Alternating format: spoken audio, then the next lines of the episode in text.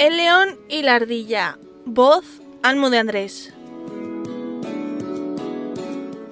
Hacía mucho calor y el león decidió buscar un lugar fresco donde poder descansar. Escogió, finalmente, la sombra de un árbol frondoso, y ahí retozó y agitó su cola perezosamente, mientras el tiempo pasaba.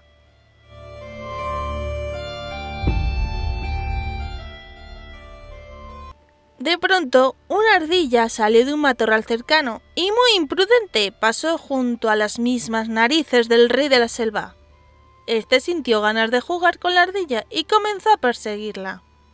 El pobre animalito pensó que el león la quería comer y temblando desde la coronilla hasta el extremo de su rabo, suplicó al león que le perdonase la vida.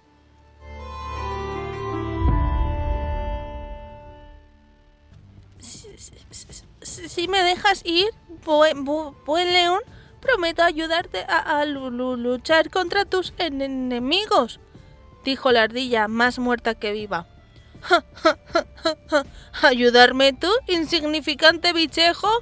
Anda y vete de una vez y no agotes mi paciencia, respondió despectivo el león. Pasó el tiempo y un buen día el orgulloso rey de la selva cayó en una trampa tendida por los cazadores. Se debatió con mucho coraje, intentando escapar de la red, pero nada positivo conseguía. Entonces apareció la ardilla, que, pacientemente, comenzó a cortar la red con sus afilados dientes. De esta manera, el león pudo librarse. Arrepentido por el desprecio que había hecho a la ardillita, se disculpó con ella.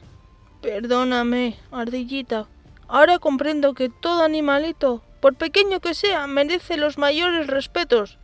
Nunca volveré a reírme de ti. Te lo aseguro, dijo el león. No te preocupes, buen amigo. Sabio es el reconocer a tiempo sus errores, respondió la ardilla. Desde aquel momento los dos fueron compañeros inseparables y pudieron hacer frente a los peligros de la selva.